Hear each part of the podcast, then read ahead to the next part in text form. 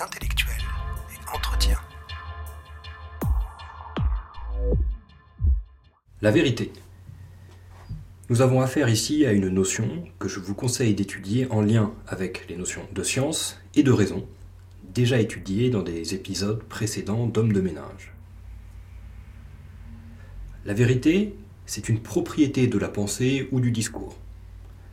On pourrait la définir comme la correspondance, comme l'adéquation entre ce qu'on dit ou ce qu'on pense et le réel. Je répète, la vérité serait la correspondance ou l'adéquation entre ce qu'on dit ou pense et le réel. À vrai dire, cette définition pose un problème logique si on l'examine de plus près, mais on peut s'en contenter pour le moment. Il faut d'abord distinguer la vérité de la certitude. La certitude étant le fait d'être certain. Pourquoi? Parce que la vérité est une propriété objective de notre pensée ou de notre discours, alors que la certitude relève du sentiment, de la subjectivité. Vous avez ici un repère du programme qui est l'opposition entre objectif et subjectif. Je peux par exemple très bien être certain de quelque chose et être dans l'erreur. Imaginons que je sois certain que la Terre est plate. C'est une certitude, alors que c'est, semble-t-il, objectivement, une erreur. On peut aussi distinguer la vérité de ce qui s'oppose à elle. La fausseté, l'erreur, l'illusion, qui sont trois notions ou trois concepts à distinguer. La fausseté, c'est tout simplement le contraire de la vérité. Donc une non-adéquation, une non-correspondance entre le discours et le réel. L'erreur et l'illusion sont, elles, des notions plus subtiles. On pourrait définir l'erreur comme une pensée ou une perception fausse qui disparaît quand on en prend conscience.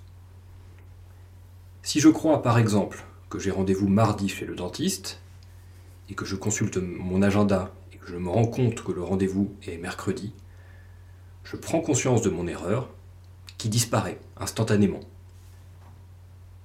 Le propre de l'illusion, au contraire, c'est d'être une pensée ou une perception fausse qui persiste, qui demeure, même quand j'en prends conscience. Pensez à une illusion d'optique. Voilà pour les définitions de la vérité en lien avec la connaissance. On peut aussi observer que la vérité est une valeur qui guide nos conduites et qui fonde certains de nos devoirs. Tout comme la valeur de dignité ou de fraternité peut me pousser à suivre certaines règles de conduite, il semble qu'il en, aille de même avec euh, la vérité. Je vous propose d'examiner deux questions au sujet de la vérité, l'une en lien avec la question de la connaissance, l'autre en lien avec la question du devoir et la question des valeurs. Première question, peut-on être sûr d'avoir raison? Alors comme souvent, je vous conseille de faire une analyse fine du sujet. Peut-on être sûr d'avoir raison? Examinons d'abord le petit, euh, la première partie de cette question qui est peut-on? Dans la plupart des sujets avec peut-on, vous avez deux sens qui sont en réalité euh, invoqués ici. Peut-on, d'abord, c'est est-ce que c'est possible? Est-ce que c'est faisable? Est-ce que c'est réalisable? Est-ce que c'est logiquement envisageable? Le deuxième sens de peut-on, c'est est-ce que c'est légitime? Est-ce que c'est juste? Est-ce que c'est bien? Pensez à ces questions euh, de code de la route. Puis-je avancer? Parfois, il est possible physiquement d'avancer avec sa voiture, mais la question qui est posée, c'est est-ce que c'est une bonne chose? Est-ce que c'est légal? Voyez ici qu'avec ce double sens, le sujet peut-on être sûr d'avoir raison euh, commence à prendre de l'ampleur, commence à gagner des dimensions supplémentaires. Avoir raison, ici, cela signifie être dans le vrai, posséder la vérité. Et être sûr, cela peut vouloir dire deux choses sûr, peut, vouloir, cela peut vouloir dire avoir une certitude, une certitude qui est donc subjective, et être sûr, cela pourrait aussi être avoir des garanties, objectives, quelque chose comme des preuves qui nous permettraient de considérer que nous ne pouvons pas être dans l'erreur. Donc peut-on être sûr d'avoir raison? Est-il légitime d'avoir des certitudes? Et existe-t-il des garanties objectives que nous possédons la vérité? Pour répondre à cette question, je vous propose d'examiner deux doctrines philosophiques. Celle des sceptiques, le scepticisme, et celle de René Descartes. Alors j'ai déjà parlé du scepticisme dans l'épisode sur la raison. Je vous invite à écouter cet épisode. Ici, je vais me contenter de résumer la thèse sceptique. Les sceptiques disent que nous ne pouvons pas accéder à la vérité, que nous n'avons aucune garantie objective euh, de posséder la vérité. Vous avez un auteur important dans le programme, un auteur sceptique, qui est Sextus Empiricus, un philosophe de l'Antiquité. Dans un texte célèbre, Sextus Empiricus expose les cinq modes d'Agrippa, c'est-à-dire cinq arguments attribués à un sceptique nommé Agrippa, arguments qui ont pour but de montrer nous ne possédons pas, que, que nous ne pouvons pas posséder de garantie objective de la vérité. Donc j'en parle dans l'épisode sur la raison. Je me contenterai ici de citer euh, le deuxième mode d'Agrippa, évoqué par Sextus Empiricus. Ce deuxième mode d'Agrippa dit que nous ne pouvons pas avoir de garantie objective de la vérité. Si la garantie objective de la vérité est la preuve, Sextus Empiricus montre que aucune preuve n'est jamais suffisante. Pourquoi? Parce qu'on peut toujours demander à quelqu'un de prouver sa preuve. Toute preuve doit être prouvée. Et en disant ça, vous voyez bien que nous tombons dans une régression à l'infini. Ma preuve numéro 1 doit être prouvée par une preuve numéro 2 preuve numéro 2 doit être prouvée par une preuve numéro 3. Ainsi de suite. Est-ce qu'il est possible, dès lors, euh, d'avoir raison Est-ce qu'on peut légitimement avoir des certitudes? On voit ici que la réponse des sceptiques est négative. Descartes, René Descartes, philosophe français du, XVIIe siècle, pardon, a essayé, pour sa part, de dépasser cet écueil des sceptiques. Alors quelques rappels sur le philosophe pour que vous saisissiez sa démarche. Dans son discours de la méthode et dans ses méditations métaphysiques, Descartes tente de fonder la connaissance sur des bases solides. Des bases solides, ce sont des bases dont il n'est pas possible de douter, des bases qui ne peuvent pas être remises en question. Et pour cela, Descartes emploie une méthode à première vue paradoxale. C'est la méthode du doute. Non pas un doute passif, vécu, subi, mais un doute qui serait actif, qui serait volontaire. Descartes va douter de tout ce qu'il a appris, de tout ce qu'il a perçu avec ses cinq sens, et il va chercher à voir si certaines de ses idées, dans son esprit, résistent au doute.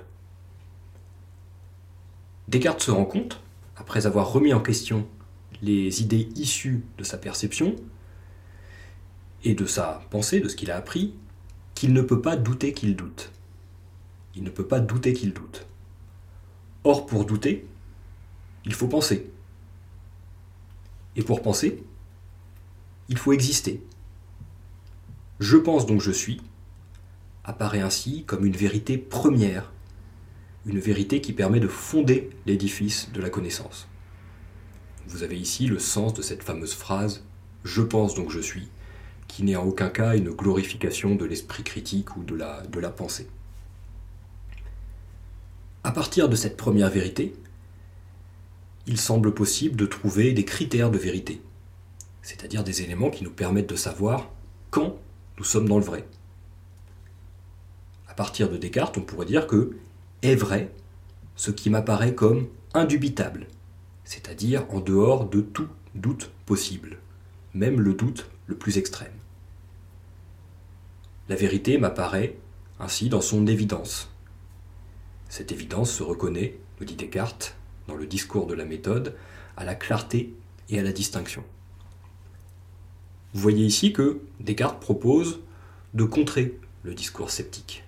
Sextus Empiricus nous dit que lorsque nous essayons de prouver quelque chose, nous sommes condamnés à la régression à l'infini, sans aucune vérité première pour fonder la connaissance, pour fonder la science. Descartes, d'une certaine façon, dit chiche, essayons, essayons de reculer comme cela dans la suspension du jugement, essayons de voir s'il n'existe pas une idée qui résisterait au doute, une sorte de pierre sur laquelle on pourrait fonder euh, le royaume de la connaissance, si vous voulez. Et Descartes se rend compte que cette première vérité, c'est le fameux je pense, donc je suis. Passons maintenant à la deuxième question. Est-ce qu'il existe un devoir de vérité? Vous voyez ici que nous employons la notion de vérité dans un champ plus moral. Nous quittons le domaine de la connaissance. Alors qu'est-ce qu'un devoir? Nous en avons déjà parlé dans l'épisode sur le devoir.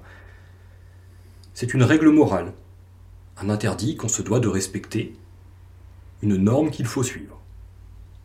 Alors il y a des devoirs évidents pour tout le monde. Ne pas tuer, ne pas nuire pour le plaisir à quelqu'un. En général, on peut dire que ces devoirs sont quasi inconditionnels. Vous voyez ici une sorte de contradiction, d'oxymore, quasi inconditionnel. Qu'est-ce que cela veut dire? C'est-à-dire que ce sont des règles qui s'appliquent dans l'immense majorité des cas et qui n'admettent que quelques rares exceptions. Par exemple, moralement, on admettra dans presque aucune circonstance qu'un individu en tue un autre. Les exceptions seront rares, d'où le fameux quasi. Les exceptions, pour l'interdiction du meurtre, sont par exemple la légitime défense, la guerre juste, etc. Alors pour le devoir de ne pas tuer, le devoir moral, tout cela paraît évident. Est-ce qu'on peut faire du fait de ne pas mentir un devoir? Après tout, nous avons bien tendance à juger comme immoral les personnes qui mentent pour leur intérêt personnel. Toutefois, il semble exister beaucoup plus de conditions dans lesquelles il semble légitime de mentir que pour la plupart, des devoirs déjà évoqués. Pensez à tous les moments où vous avez menti dans la semaine. Est-ce que vous avez eu l'impression à chaque fois de faire quelque chose d'immoral? Ce n'est pas sûr. Pensez à tous les moments où vous avez identifié des personnes en train de mentir. Est-ce que vous les avez forcément considérées comme des personnes mauvaises? Rien n'est moins évident. Alors je vous propose d'étudier un texte très intéressant, d'un auteur souvent délaissé, un auteur du programme qui est John Stuart Mill, un philosophe anglais du XIXe siècle principalement. Je vous lis son texte. En s'écartant, même sans le vouloir, de la vérité, on contribue beaucoup à diminuer la confiance que peut inspirer la parole humaine. Et cette confiance est le fondement principal de notre bien-être social actuel. Disons même qu'il ne peut rien y avoir qui entrave davantage les progrès de la civilisation, de la vertu, de toutes les choses dont le bonheur humain dépend pour la plus large part, que l'insuffisante solidité d'une telle confiance. C'est pourquoi, nous le sentons bien, la violation en vue d'un avantage présent d'une règle dont l'intérêt est tellement supérieur n'est pas une solution.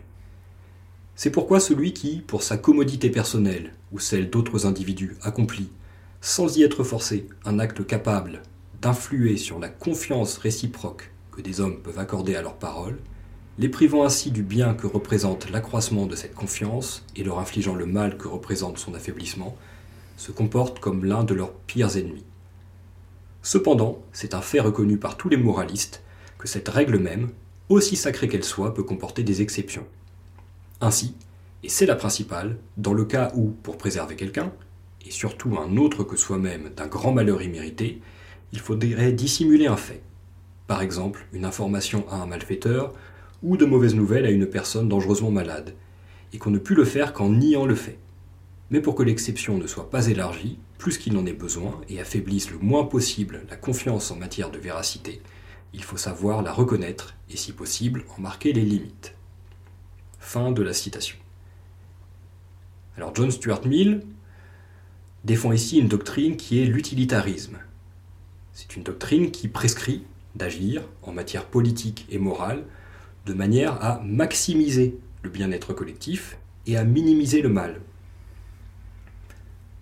L'utilitarisme a été fondé par un certain Jeremy Bentham, qui définit le principe d'utilité, justement, comme ce qui contribue à maximiser le bonheur collectif. Vous allez voir ici que c'est une sorte d'application des principes utilitaristes à la question d'un devoir de vérité. Dans ce texte, la notion centrale est la notion de confiance. On peut définir cette dernière de manière négative.